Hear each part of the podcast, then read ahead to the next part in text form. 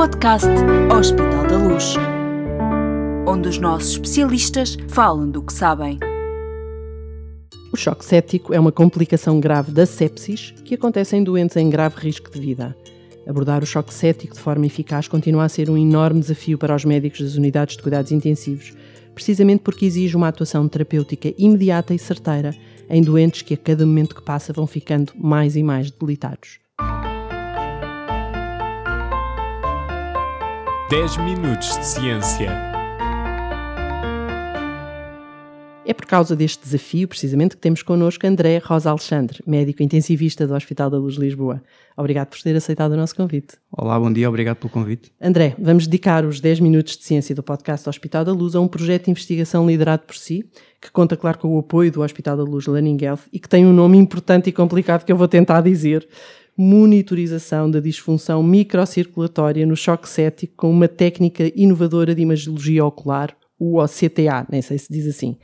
Tá eu consegui dizer tudo sem me enganar, certo? Está perfeito. Tá Bom, agora falta perceber o que é que isto é exatamente. Uhum. Explique-nos, por favor, André. É uma ideia, uma ideia engraçada. O choque cético, como, como disse, é engraçada um, neste contexto. É, é, engraçada porque é inovadora, Bom, mais nesse sentido. Um, o choque cético, como disse, é uma, é uma situação clínica muito grave e que exige uma atuação emergente. E o que nós vemos muito frequentemente é que alguns doentes, apesar de tudo o que nós façamos por eles acabam por ter uma evolução negativa.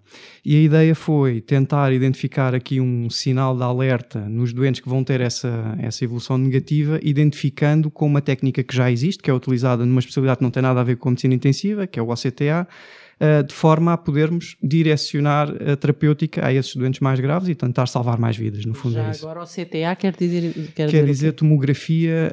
Um, é uma sigla, é uma, é uma, é, exatamente, é uh, Optical Coherence Tomography Angiography, portanto é uma angiografia por uma técnica de coerência óptica, sim. E, portanto, o que estão a fazer é, através dessa, dessa, desse exame, Exatamente. detectar. Isso, porque nós sabemos, isso, isso já é conhecido, que os doentes que têm pior prognóstico no choque cético têm disfunção microcirculatória. O problema é que nós não conseguimos identificar essa disfunção facilmente. E isso faz-se através do exame ocular? Ao olho. É isso que nós vamos tentar provar. Bom, Sim, muito exatamente. bem. Um, Portanto, estão a abordar esse, esse problema fazendo uhum. e repetindo em, em, doentes que estão nestas condições uhum. esse tipo de exame. É Exatamente, é para identificar os tais doentes que têm essa disfunção e que nós sabemos à partida que vão ter um pior prognóstico, de forma a depois podermos no fundo, introduzir terapêuticas diferenciadas para salvar mais vidas. É Pronto, isso. naturalmente.